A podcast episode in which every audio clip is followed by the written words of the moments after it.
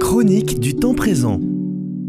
Une méditation sur le temps liturgique, une fenêtre ouverte sur les communautés religieuses de notre région. Sœur Bernadette, religieuse de l'Assomption à Lourdes. Chères auditrices et auditeurs de Radio Présence, bonjour. Les chroniques veulent faire résonner en nous les paroles de Jésus ressuscité. Venons-en aujourd'hui à aller dans le monde entier. Chez Marc, après le drame de la croix, ce sont les premiers mots de Jésus qui nous soient rapportés.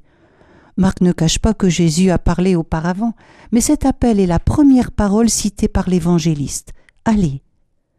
Pour ralentir notre élan, des voix contradictoires ne manqueront pas de s'élever, en nous d'abord peut-être.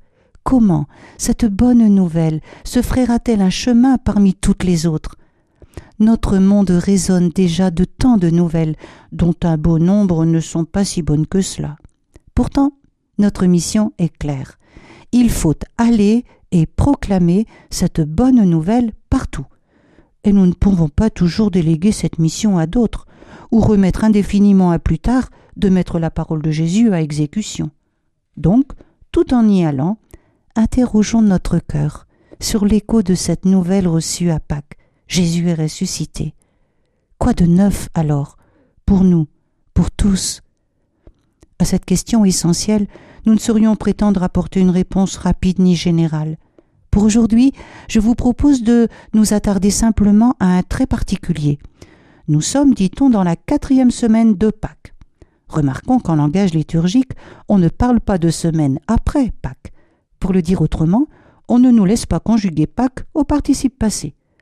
Il y a eu un avant Pâques, mais à vrai dire, il n'y a pas d'après, seulement un à partir de. C'est ainsi qu'on parle des huit dimanches de Pâques, le huitième étant la fête de la Pentecôte. On ne peut pas dépasser Pâques, le ranger dans le passé. Nous sommes invités à ouvrir notre temps, fugitif et précieux, à l'événement de Pâques, à laisser la bonne nouvelle de la résurrection renouveler notre vie. Une bonne nouvelle à partager avec toute la création. Autre trait particulier que la liturgie met aussi en valeur, le temps pascal est une cinquantaine, donc plus long que la quarantaine du carême. Vraiment, le chrétien est fait pour la joie de Pâques. C'est son milieu naturel. Par tous les temps, aurions-nous parfois envie de demander?